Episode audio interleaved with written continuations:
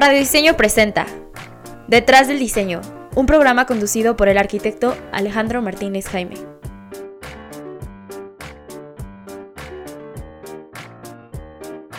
Hola, buenas tardes. Pues estamos en otro, en otro programa de Radio Diseño MX, en Canal Diseño MX. Ahora con un invitado, como ya les había prometido en alguno de los, de los programas iniciales, de que estaría una persona eh, que también se ha especificado mucho en lo que es el diseño de los skate parks y, y azoteas verdes. Entonces eh, tenemos a Bruno Jarani.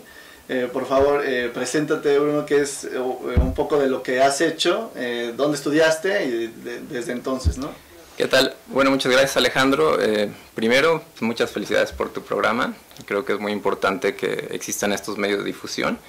Y te felicito que tengas eh, la valentía, el gusto y todas las ganas eh, para echar a andar este proyecto. Muchas y gracias, pues muchas felicidades, ¿no? Bueno, un poco sobre mí. Eh, soy arquitecto paisajista, egresado de, de la UNAM, eh, licenciado en arquitectura de paisaje. Es curioso un poco cómo me acerco a la arquitectura de paisaje porque yo hago una carrera técnica en horticultura y jardinería en el Jardín Botánico de la UNAM y de ahí mi intención era estudiar diseño industrial, ¿no? Entro a la Facultad de Arquitectura. Creo que en ese tiempo eh, existía un tronco común donde eh, arquitectos, diseñadores industriales y arquitectos paisajistas compartían el primer año. Curiosamente, eh, llega en ese entonces el coordinador de la carrera de arquitectura de paisaje, Marcos Massari, con un carrete y muchas diapositivas. Y durante una hora, una hora y media empieza a pasarnos eh, diapositivas de las fotos que tomó durante sus, sus viajes. Y pues bueno, me fascina lo que es la arquitectura de paisaje, ¿no? Nos habla de que se combina este, la vegetación, el diseño de los espacios y el diseño de- del mobiliario, ¿no? Entonces, ahí es mi primer acercamiento a lo que es la arquitectura de paisaje. No tenía idea de la carrera, eh, la verdad. Entonces, creo que soy un arquitecto eh, paisajista, eh, pues, que ha tenido esta suerte de tener ese contacto con el ahora director de, de la facultad, Marcos Massari, ¿no? De ahí me interesa, pregunto qué es lo que se necesita. se tomaba un propedéutico, hago el propedéutico, me interesa y así es como entro a la carrera de arquitectura de paisaje. ¿no? Ok, pues bueno, eh, cuéntanos un poquito, eh, ahora últimamente hemos sa- sabido que tuviste un premio de, de este, bueno, que estuviste en los 21 mejores arquitectos, este, jóvenes arquitectos, cuéntanos un poquito cómo, cómo fue este, esta, esta invitación o esa base, eh, por medio de un concurso, eh, cómo funciona. Sí, claro. eh, recibí un día una llamada en el taller del arquitecto Gustavo López Padilla, eh, preguntándome si estaba interesado en participar, que podía ser un candidato eh, a ser seleccionado. Me pidió que le, que le mostrara mi portafolio y de esta forma se fue eh, poco a poco llevando a cabo eh, todo el proceso para, para poder ser seleccionado. ¿no? Durante un tiempo, el arquitecto eh, López Padilla, Honorato Carrasco y la arquitecta Lucía hacen una selección de, de jóvenes ¿no? que, que están haciendo eh, obra y los eh, siguen durante un tiempo y poco a poco así los van este, seleccionando. ¿no? Entonces ahí tuvimos la, sur- la fortuna de, de participar eh, con dos proyectos, que fue el Parque Bolsillo Metro Tesosomoc y el Skate Park de Bosque de Aragón. ¿no? Exactamente. este que mencionas al principio, ¿en qué consistía el del Parque Tesosomo? El Parque de Sosomoc es eh, una intervención en el espacio público, es una salida del metro, un estacionamiento que estaba que era parte del metro que estaba en desuso y se le quería hacer un pequeño parque eh, para que la gente la- lo pudiera este, utilizar y es una configuración muy, muy interesante en la calle, ¿no? Saliendo del metro hay cuatro espacios eh, abiertos donde este era un estacionamiento, se iba a intervenir, pero enfrente de él hay una iglesia, eh, cruzando la calle está el acceso al metro, el, paradero de taxis, entonces lo que buscamos hacer ahí es una configuración donde tanto los niños, eh, los jóvenes y los adultos pudieran interactuar en el espacio desde eh, patinar, tener unas bancas de espera, este, y unos juegos infantiles, ¿no? Entonces, eh, cruzando la calle, como mencioné, había una iglesia, también queríamos que fuera la extensión visual de la iglesia el patio, perdón, el parque, y que eh, se volviera también como una especie de, de atrio, ¿no? Ok. Oye, y estos, estos proyectos, ahorita hablas de dos, pero cuéntanos un poquito de todos los otros, que también este, me parece bastante importante, yo que también los conozco, los, los he vivido. Eh, si nos puedes contar un poco del Parque Coyotes. Del Parque Coyotes. Eh, bueno, el Parque Coyotes fue una... es un parque muy interesante, es un skate park que está en el Zoológico de los Coyotes y es eh, considerado como los primeros proyectos resilientes y los primeros proyectos que, que usan la captación de agua pluvial, ¿no? Entonces ahí la, la, dinámica de desarrollo parte en donde era un, un lago, antiguo lago de, del bosque, y entonces es una plataforma, una base que ya estaba estructurada, pero está debajo de, del nivel eh, alto Del acceso. del acceso, Ajá. exactamente, ¿no? Entonces lo que nosotros tratamos de hacer ahí es que ya teníamos una cuenca hecha, ¿no? Entonces el proyecto eh, partió siempre de- desde una pequeña indicación que lo hiciéramos eh, sustentable y eh, de esta manera, eh, al tener que bombear el agua para sacarla, si tuviéramos eh, que utilizar un drenaje, lo que se planteó fue utilizar estos sistemas de captación a base de unas celdas o acuaceldas que se llaman, donde se generan estos eh, grandes como cisternas de captación eh, que poco a poco fueran eh, dosificando el agua a, los mantos y se fuera este, filtrando. ¿no? Para todo esto se hizo un, un estudio eh, de cuánto llovía en la zona y cuál es la precipitación que se tiene en su máximo, eh, su índice máximo histórico y así llegamos a, a sacar el, el- el volumen de agua y simplemente con ya la composición espacial del skate park estructuramos el parque para que se fueran a estas bajadas de aguas como si funciona una, una coladera en una azotea y de ahí a estas grandes este, cisternas que dotan de agua al suelo. Ya lo demás que es eh, lo que es eh, un poco más complicado pues fue el diseño del espacio, ¿no? Con los elementos donde la gente este, que patina eh, los utiliza para patinar, ¿no? Pero es básicamente lo que es este, este proyecto. Es un proyecto muy, muy interesante porque es de los primeros que estamos este, probando nuevos sistemas de captación de agua pluvial. ¿no? Bueno, aparte de todo el- la importancia que tiene de hacer proyectos urbanos este, sustentables y en este caso pues resilientes, ya que em- empieza a, permear el agua sin, sin estancarse y inundarse ciertas zonas que es lo que anteriormente sucedía ahí. Por ejemplo, eh, también lo, lo que a mí lo que más me- bueno me interesa es que como la formalización de los espacios, ¿no? Eh, este, este espacio era, una- era un antiguo lago artificial este, creado para, que, para, para inundarse con unos cubos en el espacio. eh, y, des- y después no se le dio mantenimiento, se, se secó y entonces la gente lo utilizaba para patinar, ¿no? Este, y, y entonces, ¿cómo, ¿cómo llegan para formalizar un espacio y hacerlo un skate park? Algo que se, se empezó a dar poco a poco y que ya lo era, pero ahora le dieron un, un, este, todo, todo un proyecto especializado con, con, este, con las rampas necesarias, pendientes y este, a como, como patina el, el mexicano, ¿no? Sí, sí, claro. Al final, eh, yo creo que los espacios te van diciendo qué es lo que, lo que se necesita, ¿no? O sea, cuando nosotros siempre en un proyecto empezamos eh, con lo que es el análisis del espacio, para quién va dirigido, cómo se va a utilizar, qué se, se pretende hacer, cuál va a ser el- horario en el que se va a utilizar, etc., etc., todos los factores ambientales, este, sociales, eh, todo un análisis, ¿no? Entonces, pero sí soy de, de- de la idea de que el espacio nos va diciendo qué quiere, ¿no? Bien lo dices, el espacio ya se utilizaba para eso. Simplemente lo que había que hacer era darle un poco de estructura y composición, ¿no? Eh, ¿Con qué? Pues eh, con unos nuevos lineamientos para patinar de hoy día, ¿no? No son lo mismo las rampas, no son los mismos los trucos, eh, va evolucionando también el, deporte, ¿no? Entonces, a- al final eh, lo que nosotros hacemos es, un, es todo un análisis y un planteamiento eh, para quién va, va a ir dirigido eh, cómo se va a utilizar el espacio y cómo potencializar ese espacio que ya se utilizaba para patinar para hacerlo este, un mejor lugar. ¿no? Es, simplemente este, eh, hacerlo así. ¿no? y creo que es como lo que la mayoría de los diseñadores del espacio abierto hace, ¿no? Encontrar cuál es la fortaleza de todos estos lugares para hacerlos eh, muchísimo mejores, para que tengamos el uso eh, correcto de, estos mismos, ¿no? Sí.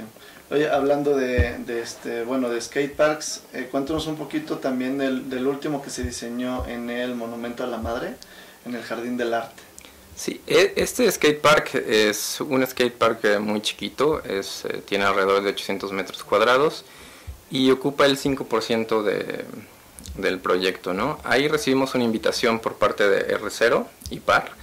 Eh, los despachos son quienes ganaron el concurso para este, la remodelación de todo el paseo urbano y son ellos quienes nos invitan a participar en, este proyecto. De entrada este, fue un proyecto muy emocionante, ¿no? O sea, poder participar en, algo así este, es, increíble, ¿no? Porque al final está en el centro de la ciudad, a, dos cuadras de, reforma. Entonces se vuelve un lugar muy interesante que también ya se utilizaba para patinar, ¿no? Entonces se establecen eh, los lineamientos o criterios de diseño por parte del plan maestro rector.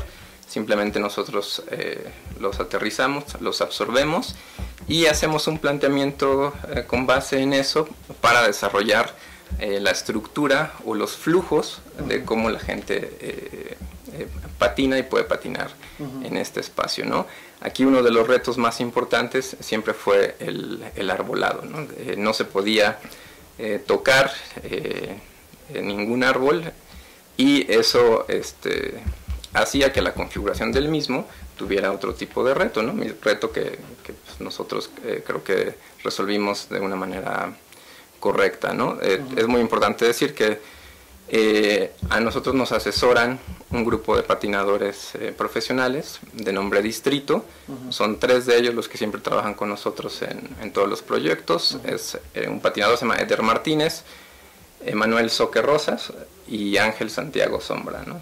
Son eh, la gente que, siempre nos asesora y bueno, ellos se, se, dedican a esto de, por vida. Eh, son profesionales. Son profesionales mexicanos, exactamente, de la marca Distrito y son quienes eh, nos asesoran en todo tipo de cosas, ¿no? Desde las transiciones de las rampas, este, las alturas, el, tamaño de los barandales, etc. Entonces se puede decir que, en su proceso de diseño, o sea, primero viene eh, lo conceptual y después llevan un proceso de participativo, diseño participativo con profesionales. Es correcto, eh, así es. Nosotros primero hacemos eh, todo el análisis ambiental, social, flujos visuales, etc hacemos la primera estructura y configuración del espacio, ¿no? Y en ese entonces se entregará a este grupo de profesionales donde ya vamos configurando todos los elementos en donde los chicos van a patinar, ¿no? Eh, pasamos de un punto que es un punto de arranque, eh, tenemos una, una rampa o ya sea una transición, bajamos, eh, se ejecuta el primer eh, truco, un barandal, un manual pad, eh, etc., otra rampa, ¿no? Entonces ya empezamos a hacer con ellos los desplazamientos que tendría que hacer un patinador, ¿no? Entonces después, una vez que ya tenemos la configuración del espacio, generamos todos los planos constructivos, ¿no? Herrerías, albañilerías, etc., etc., y después ya viene la parte de lo que sería el proceso de la obra, donde estos chicos nos acompañan durante todo el proceso de la obra porque ellos en sitio se vuelven como una especie de supervisor, exactamente, o una especie de dirección arquitectónica donde nos dicen, espérame, este barandal hay que sacarlo 5 centímetros más porque la patineta aquí se nos puede atorar o aquí queremos hacer este truco y poco a poco así se va, se va llevando la obra hasta su ejecución. Lo mismo sucede con los pisos, el primer piso eh, tiene su pulido, y van y lo prueban para que tenga el, pulido eh, correcto para que ellos se, se, deslicen, ¿no? Creo que ese es uno de los grandes éxitos o porque han sido este, tan buenos los, eh, los skate parks que hemos hecho, porque hemos llegado a hacer esta alianza con gente muy especialista que lleva muchos años practicando este deporte de una manera profesional y pues simplemente juntamos su experiencia con la nuestra para desarrollar parques, ¿no? skate parks, ¿no? donde siempre el, la idea final de los dos es que exista un buen parque para, para patinar para todos los jóvenes o las nuevas generaciones, como, como ellos dicen, ¿no? Y bueno, los resultados ahí están con, con el skatepark del Jardín del Arte, ¿no? ¿Cuántos skateparks han diseñado? Hemos diseñado cinco skateparks, pero si me preguntas cuál es el mejor, es el del, el del Jardín del Arte, ¿no? ¿En cuáles han colaborado? Hemos participado en el Parque eh, de Bolsillo de Sosomoc, el de San Juan de Aragón, el de Chapultepec, el de Coyotes y el de Jardín del Arte, ¿no? Y ahorita estamos, eh, eh, probablemente participemos en, participamos en dos más que ya estarán en, el estado de Veracruz. Sí, yo que, conozco bien eh, el, proyecto, ¿no? Del paseo urbano, este, estuve un, tiempo involucrado en la obra, entonces, este, después del, ver el antes del, espacio y después de, ahora es el, uno de los espacios más activos, ¿no? de, de todo el corredor. Eh, hablando de, desde, desde Insurgentes, de la plaza del Monumento a la Madre hasta el Jardín del Arte. ¿no? Eh, el, el, skateboarding ahora es un, es un deporte ¿no? Este, que, que, entra a las Olimpiadas. Eh, ¿qué, ¿qué, opinas al momento de, de tú estar siendo un, un, despacho mexicano diseñando o, especializándose en este tipo de espacios? ¿Qué opinas de este deporte y qué, y, qué puede dar, no? O sea, México, ¿en qué nivel eh, estamos también de diseño, de capacidades de traer o recibir unas Olimpiadas? Este, si hay espacios necesarios para eso. Bueno, en el nivel de diseño, yo siempre he pensado que México es una potencia en todo. ¿no? O sea, México es, eh, los mexicanos, los diseñadores mexicanos son muy talentosos, ¿no? Incluso este, cualquier cosa que nos propongamos hacer, diseñar, eh, somos muy creativos, ¿no? Entonces, en cuanto a diseño, eh, podríamos estar a la par de, cualquiera, ¿no? No somos, eh, eh, si somos un despacho mexicano, creo yo que somos pioneros en esto que, estamos haciendo, pero hay muchos otros despachos que lo vienen haciendo y lo vienen haciendo muy bien, ¿no? Entonces, no somos tampoco los únicos que, diseñamos no, skate parks, ¿no? Entonces a mí me da mucho gusto porque también la forma de patinar de la gente o los espacios o la creatividad de, de los mismos diseñadores va, va, dando pie a que se vaya evolucionando en todo esto, ¿no? Y que al final, como te decía, la importancia es que tengamos muy buenos espacios para que la gente que se dedique a patinar patine bien y suba su nivel, ¿no? O sea, eh, eh, antes patinaba en la calle o o patinaban en otros tipos de lugares. Ahora tenemos estos skate parks eh, como el de la Mexicana, como los de Chapultepec, como el, como el de este, el Jardín del Arte, donde todos estos chicos poco a poco van a ir eh, incrementando sus capacidades y ir mejorando su nivel, que eso es lo, lo, de lo que se trata esto, ¿no? Ahora, eh, al final también es un deporte recreativo, ¿no? Ojalá tengamos, y así será, muchos patinadores que nos representen en, las Olimpiadas y que seguramente sean muy exitosos, pero es un deporte recreativo, ¿no? Entonces, en el espacio público tenemos que hacer que todos participen, ¿no? Que todos participen, eh, que todos convivan, que todos practiquen y que todos eh, mejoren. Claro. Oye, hablando de este, de este tipo de espacios recreativos, están los espacios recreativos de skatepark que son públicos, también hay unos privados, que en su mayoría son, eh, bueno, la mayoría son públicos, ¿no? O sea, y son hechos eh, por, el, por el gobierno. Entonces, ¿cómo, cómo ves el, el, el, estado en el que se encuentra el gobierno en cuanto a inversión de este tipo de recreación del que estamos hablando? Y si es necesario, por ejemplo, invierten este, muchísimo en otro tipo de infraestructuras, eh, ¿crees que sea necesario invertir, o que el gobierno eh, invierta más en, en, en skate parks? O así está bien. Y también hablando de, o, la pregunta también eh, sobre, sobre los diseños, hay unas rampas que, son eh, a nivel olímpico de arriba de 3 metros, ¿no? Esos eh, hay, muy pocos aquí en la ciudad. Si en realidad se necesita invertir y el gobierno requiere, ¿no? Espacios como estos, eh, en, la ciudad, ya que a veces se hacen con, con, tarimas medio efímeros para que pasen los eventos y después no. Sí, eh, bueno, el, a mí me gusta que el gobierno invierta en este tipo de espacios, ¿no? Eh, que lo continúe haciendo sería maravilloso, ¿no? O sea, necesitamos más espacios recreativos donde tengamos lugares para, para ir a patinar y, este, y dispersarnos un, un, poco, ¿no? Entonces, en ese sentido, eh, se me hace maravilloso. Sobre eh, las condiciones que tiene el espacio público son muy particulares, ¿no? Al final eh, es, abierto el lugar, tiene otro tipo de, de, condiciones. A lo que menciona sobre las alturas de las rampas, se puede volver peligroso tener un bowl o una rampa de 3 metros en el espacio público. ¿no? Alguien puede sufrir un accidente dentro de lo que pasa, si alguien se mete dentro del bowl, ya no puede ver la gente que, que camina alrededor, eh, qué está sucediendo adentro. El espacio público también tiene eh, sus cosas positivas y sus cosas negativas, ¿no?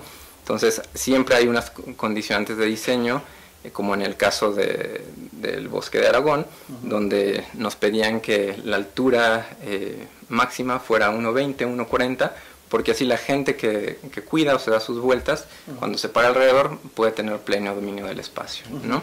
Entonces, eh, sí tiene sus, sus, propias condicionantes. Ojalá tengamos espacios donde las rampas miden tres, midan 3 metros, pero también eso responderá a otro tipo de diseño, a otro control de acceso, a otro tipo de, de, lugares, ¿no? Pero respondiendo un poco, sí me fascina que inviertan. Ojalá eh, se sigan construyendo este tipo de espacios. ¿Necesitamos más? Sí, porque no solamente es eh, patinaje con tabla, es patinaje con rollers, patinaje con triciclos, patinaje de bicicletas, o sea, eh, hay lugar para todos, ¿no? Entonces, y necesitamos los espacios públicos para, para salir, para distraernos, para pasar un rato con la familia, con nuestros amigos, con nuestros primos, ¿no? Espacios que, que, se vuelvan este, lugares sanos para, para este, divertirnos, ¿no? Sí, sí, sí. Oye, hablando de los sanos, y, y pues bueno, eso es un tema que, que, tenemos que tocar en los skateparks porque así es, ¿no? Eh, la gente tiene muy relacionado al, a, a, esto, a, este tipo de espacios con, con, chavos que van a tomar a, a los skateparks, ¿no? O sea que que a veces en vez de, de ir a, a, recrearse, a, tener, a pasar un buen rato, ¿no? Este, también de tanto de actividad física eh, como social, ¿no? Eh, de, de, hacer relaciones, etc. Eh, está, está, muy relacionado con, con que chavos banda, ¿no? van a los grafiteros, los que están tomando, está, la gente lo relaciona demasiado con eso. ¿Cómo el diseño ¿Cómo el diseño puede cambiar eso? O sea, ese, ese, ese mal concepto que tiene la sociedad sobre esto. Sí, eh, bueno, yo eh, siempre menciono, eh, porque sale constantemente en las discusiones, ¿no? no toda la gente que patina toma, no toda la gente que patina usa drogas. Lo mismo sucede con el fútbol, ¿no? En el fútbol terminan de jugar y muchos, no todos, se van y se toman su cerveza ahí junto al campo, etc., etc., ¿no? Entonces, eh, no quiere decir que todos los patinadores sean, sean malos. Por supuesto hay gente que fuma y hay gente que toma y hay gente que eh, hace un mal uso de los espacios, ¿sí? Pero yo creo que hay más gente que lo utiliza como medio de deporte, ¿no? Y te lo digo porque ahora que estamos más ligados con este grupo de patinadores, eh, te das cuenta que sí están enfocados ellos a, entrenar, entrenar, subir su nivel, que una marca los, eh, los patrocine, que este, les den ropa, eh, etc. ¿no? Por supuesto, eh, existe de todo, ¿no? Pero yo creo que hay más gente que quiere un espacio positivo. Pero te, te, repito como hace rato, un skate park es para todos. No podemos simplemente eh, pensar que es para un, grupo que va a hacer un, mal uso de eso, ¿no? Tú ves papás con sus hijas y hijos chiquitos en sus triciclos, en sus patines, eh, disfrutando de los espacios, ¿no? El diseño como tal sí influye en que el espacio sea utilizado correctamente o no sea utilizado, ¿no? Un buen diseño siempre va a ser que la gente vaya a patinarlo constantemente o simplemente decida no ir a patinarlo, ¿no? Entonces, un skate park bien diseñado puede traer un grupo de gente constante, ¿no? Y siempre estar lleno, el espacio se vive, entre todos se cuidan, hay siempre este, alguien ahí patinándolo, o puede hacer que el espacio esté vacío. Al igual eh, o de la misma manera que se diseña un parque, una plaza, uno tiene siempre que tener cuidado con, si me paro en este punto, tengo pleno control del espacio y me siento seguro, sí. Si me muevo para acá, veo lo que está haciendo el otro, sí. Si me pongo aquí, no choco y no tengo este, un ángulo eh, donde no pueda ver, sí. Todos esos eh, factores siempre tienen que estar puestos eh, en, un proyecto, ¿no? Pero el buen diseño de un espacio, como un parque, un jardín, una plaza, una casa, hace que sea exitoso o que no esté activo, o, que esté activo o que no lo sea, ¿no? Oye, bueno, eh, ¿algún otro skatepark que quieras comentar algo? Pues eh, a mí lo que me encanta del, Bosque de Aragón es que es un, lugar donde si uno va los fines de semana está lleno de, familias, ¿no? Es algo que, que, me fascina y también me gusta mucho que uno va caminando en el Bosque de Aragón y puede ver a muchos chicos caminando con su tabla en todos los accesos, ¿no? No solamente el más cercano, que es el que está por el metro, sino por todos lados, por todas las puertas, ves como los chicos van caminando con, su patineta y los sábados y domingos eh, se vuelve este, totalmente familiar, ¿no? Totalmente familiar. Ves eh, eh, muchos este, niños y jóvenes con, sus padres este, patinando y disfrutando el, lugar, ¿no? Entonces, este, es, es, yo creo que de mis parques bueno, que es lo que se busca. ¿no? Sí, que es, es lo que se busca, ¿no? Que sea, que sea para todos, ¿no? Ok. Oye, y, y, bueno, o sea, está en Tecnosfera el rubro fuerte, ¿no? De skateparks, pero también tienen una parte eh, de, de, diseño de azoteas verdes. ¿Cómo, ¿Cómo empezó esto? Y si tienen algún, algún este, prototipo, o, o, sea, como ya prearmado de, de Tecnosfera, ¿cómo, ¿cómo funciona? Es, eh, bueno, al final es un despacho de arquitectura de paisaje, ¿no? Entonces, todo proyecto que tenga que ver con el diseño del espacio abierto o espacio exterior, nosotros lo, lo, desarrollamos, ¿no? Sí nos hemos ido especializando en los skate parks y en las azoteas verdes. Curiosamente, eh, la, la parte de las azoteas verdes es porque yo hago mi tesis eh, es una tesis experimental sobre eh, mezclas de suelo ligeras para azoteas verdes, para que cierto género de planta crezca en este tipo de sustrato en condiciones óptimas en, la azotea. ¿no? Entonces ahí yo tengo este, como asesores de tesis al arquitecto Alejandro Cabeza y a la doctora Rocío López de Juanvels, quien son ellos realmente quien en la parte de diseño han sido como mis eh, forjadores eh, en la parte académica y en la parte profesional, ¿no? Entonces hago mi, tesis con ellos, hacemos este experimento factorial donde medimos el crecimiento de 800 plantas en eh, condiciones de azotea con, cinco, con una mezcla de suelo que se fue aligerando este, lentamente, ¿no? Se le fue agregando un material químicamente inerte que funcionara como aligerante. ¿no? Entonces teníamos esta mezcla de suelo que se aligeró, se, colocó, se colocaron 800 muestras en una azotea y se fue midiendo semanalmente el crecimiento de las plantas, hasta determinar cuál era la mezcla ligera este, donde este género de,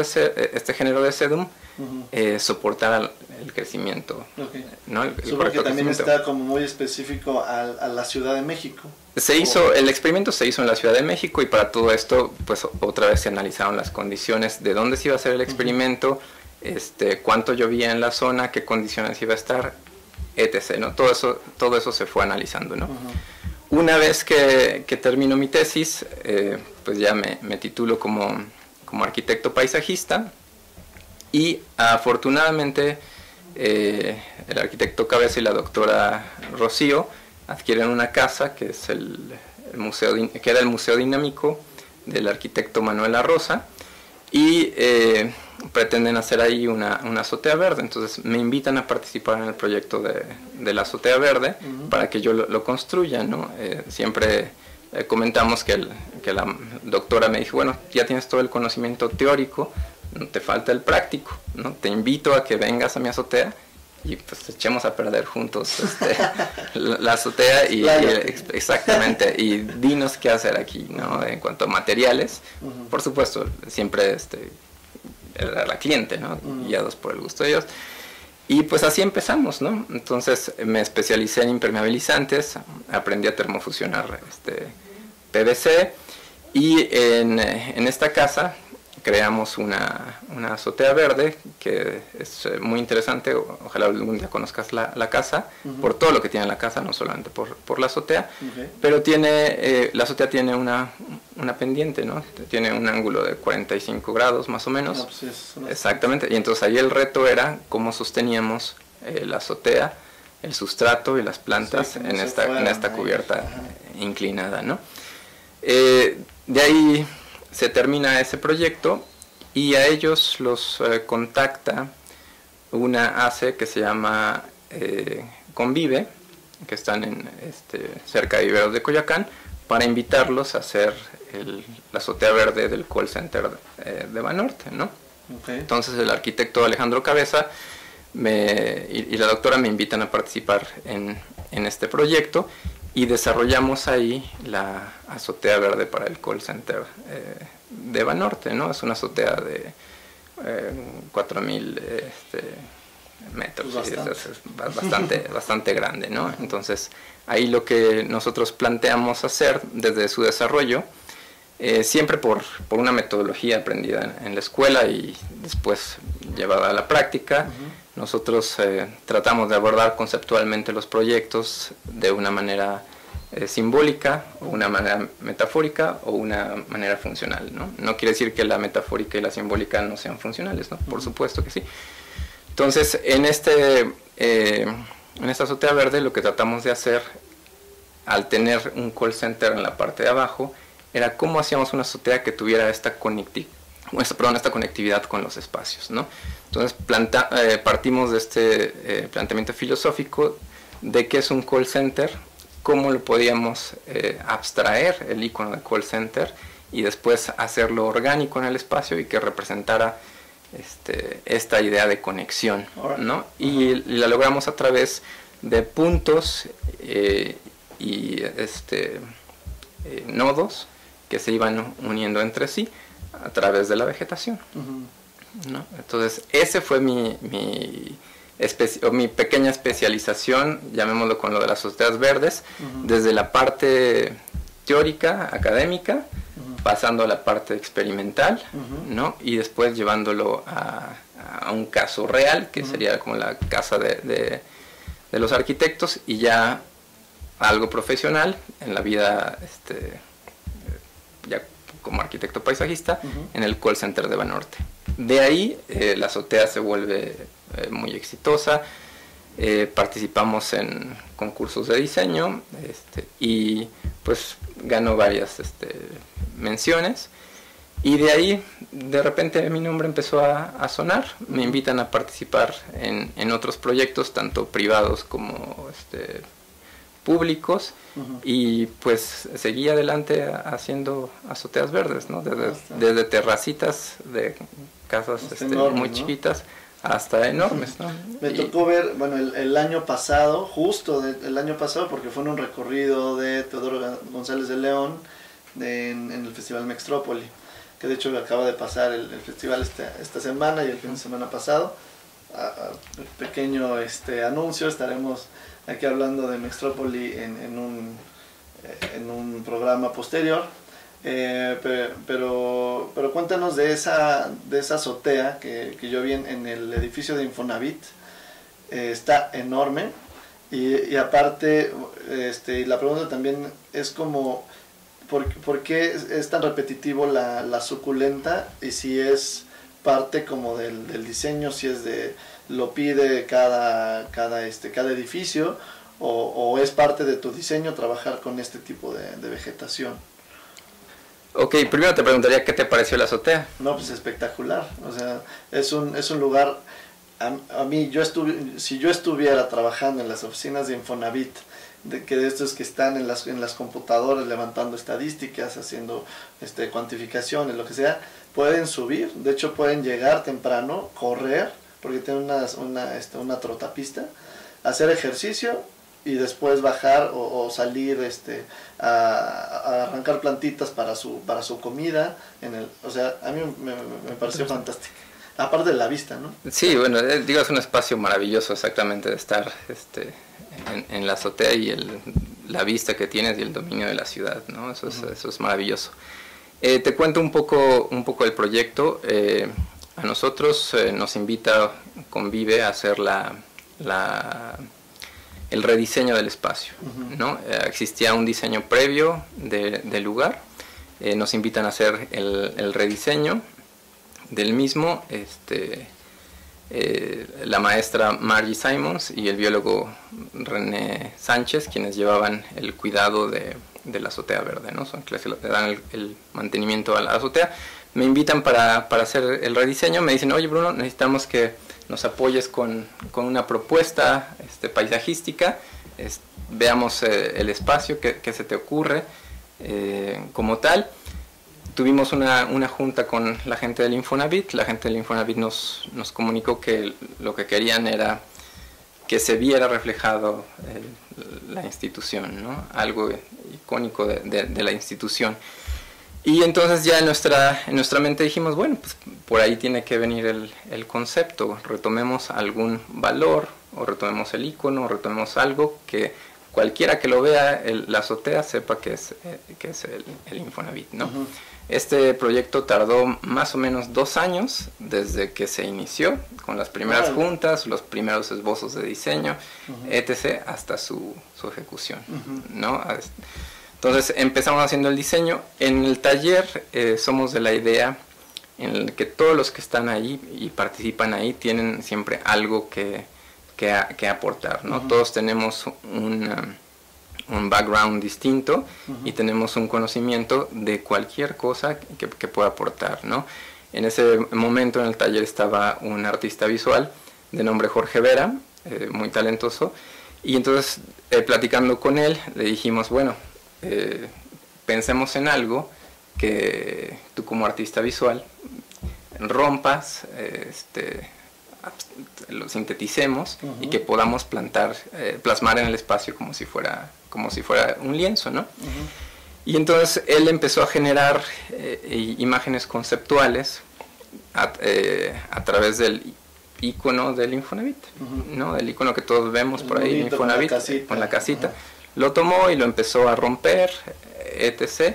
Eh, y que se, entendiera que es el Infonavit llevado por líneas, trazos, este, círculos, ¿no? Y de ahí, como te decía, pasaron dos años. Entonces, en ese proyecto participó eh, mucha gente en su, en su desarrollo, ¿no? Entonces, el primer planteamiento ya teníamos una imagen conceptual. Después de esa imagen conceptual había que llevarla al espacio, llevarlo al espacio, a un espacio que ya estaba semi configurado, ¿no? Ya teníamos configurada la trotapista, teníamos configurada los, los andadores para caminar, entonces, ¿cómo instalábamos nuestro, este, nuestra composición sobre una retícula ya hecha? Entonces, había que eh, matematizar el espacio. Entonces, pasa el proceso de la, de la matematización y eh, la composición de esto que ya habíamos fragmentado a, la realidad, ¿no? Entonces ahí pasa a otras manos de una arquitecta paisajista del taller, que es eh, la arquitecta Omaris. Eh, ella lo empieza a moldear, pasa por la arquitecta Miriam Garduño y se arma otro equipo de trabajo que, empieza a, colocar el sembrado. la vegetación, etc. ¿no? hasta terminar con otros dos arquitectos paisajistas eh, que se llama este, Luis Aguilar y, Luisa, este, y terminar de, darle la forma, ¿no?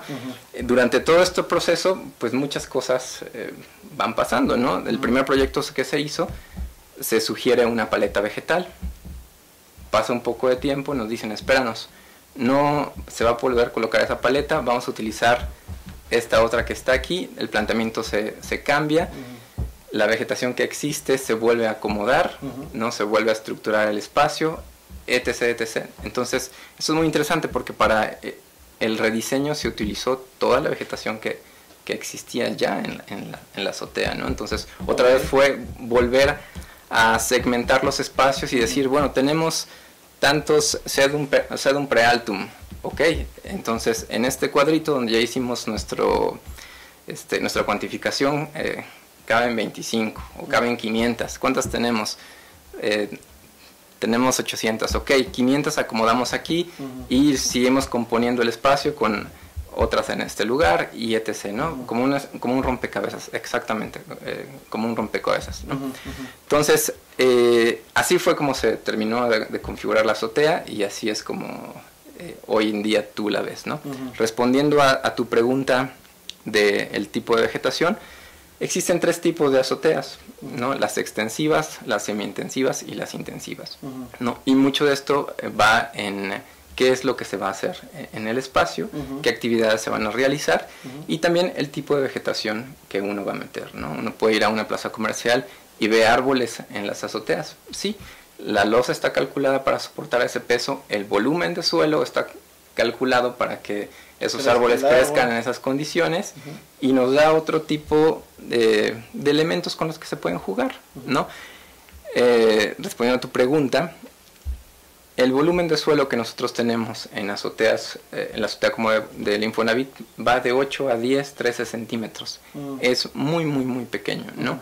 El sedum es un género que crece en suelos muy pobres y muy, muy delgados, ¿no? Entonces son plantas que resisten estas condiciones de, de azotea y se desarrollan este, maravillosamente, ¿no? Entonces, por esto, en este caso, eh, se utilizan eh, este tipo de, plantas, que también son plantas de un eh, bajo mantenimiento, ¿no?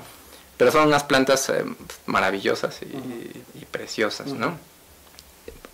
Esta tal vez sería un poco la respuesta de por qué se utilizan para, para la, mayoría de las azoteas verdes, ¿no? Y en este caso, ¿por qué para la azotea de, del Infonavit, ¿no? Pese a que hay este, agaves y árboles frutales en macetas, etc. Sí, la especie que domina es el, el género sedum. Ok, ok, muy bien. Oye, y, bueno, este, estuviste entonces en de lo que nos comentabas al principio, de, en, la, en la exposición de 21 este, jóvenes arquitectos, ¿no? Eh, haces también, tienes una presentación de un vino que nos traes. este con de con esta con esta imagen no eh, cada cada que tienes un proyecto haces algo así o, o, solamente por esto lo hiciste o cómo funciona. Eh, bueno eh, para esta para esta ocasión para los 21 jóvenes arquitectos platicando con el arquitecto Gustavo López en, su despacho le dije oye qué opina usted si hacemos un vino para dar en la inauguración él me dijo, adelante, maravilloso, ¿no? Entonces, simplemente aquí eh, lo que nosotros aportamos fue el, adquirir el vino, eh, que es un vino mexicano de, Ensenada, ¿no? Y utilizamos la imagen del cartel, el cartel autorizado de la exposición se utilizó, simplemente se, se configuró a, las etiquetas de, de, las botellas y este, se, se hicieron como, como detalle para, para la, la inauguración. Y al final el arquitecto tuvo un gesto muy, muy amable. Este, es un, el arquitecto es una persona brillante, ¿no? Y tiene, este, yo lo que, lo que más le he aprendido al arquitecto es este, la manera correcta de, dirigirse, ¿no? Entonces él tuvo el acierto de, regalarlo a, los participantes, ¿no? Entonces eh, las botellas se, donaron para regalar a, los participantes y yo pues eh, me quedé con, unas cajas, ¿no? Entonces creo muy prudente eh, compartirlas contigo, ¿no? Esta es una botella conmemorativa de de la exposición de los 21 jóvenes arquitectos mexicanos. En la parte de atrás tiene una frase escrita por el arquitecto Gustavo López. Y bueno, pues eh, te, la, te, la, comparto para que exista alguna dinámica que tú quieras. Este, Muchas gracias. Pues, eh, es compartida con el público, ¿no? Pero bueno, le, entonces vamos a dar dos, dos botellas a la persona que, que tome una foto en el, en el parque, bueno, en el, en el skatepark de Jardín del Arte, este, ya sea por Instagram o por Facebook, y que nos etiquete. Eh, los primeros que tengan esa, esa imagen, le damos una botella, tenemos dos, entonces si se apuran, pues ya, entonces nada más etiqueten en Instagram es arroba canal diseño MX y en Facebook es canal diseño MX. Entonces las primeras este, nombres que, que, que, nos etiqueten, que saquen una foto en este espacio, le damos una, una botella conmemorativa de los 21 jóvenes arquitectos. Sí, que la verdad está muy bueno, es de Ensenada y es, es un gran, eh, este, gran premio a la persona que participe en esta dinámica, ¿no? pues sí. Eh, pues no sé si quieras agregar algo más, Bruno. Pues eh, bueno, eh, pues muchas gracias por la, por la invitación. al final es, es para mí un placer estar aquí con, contigo, este, poder hablar un poco de, de lo que somos, de cómo, cómo pensamos, cómo vemos el, el espacio. Eh, como te lo dije, espacios como este son, son muy necesarios, eh, te felicito. Y pues eh, pedirle a la gente que salga a, la calle, que camine en la calle, que visite este, los espacios públicos, paseo este, Monumento a la Madre y Muy bien. pues, pues muchas gracias eh, por las felicitaciones. En realidad este, este es, un, es un espacio de, de colaboración de, de, diseñadores en general. Eh, todos están abiertos a poder estar aquí en, algún momento. Y pues bueno, sabes que tienes aquí el micrófono abierto para cuando, cuando quieras volver en, en un tiempo que, que seguro tendrás otros, otros proyectos que nos van a impactar como los que ya tienes. Y pues bueno, nos vemos entonces la próxima semana en otro programa en Radio Diseño de Canal Diseño MX. Muchas gracias.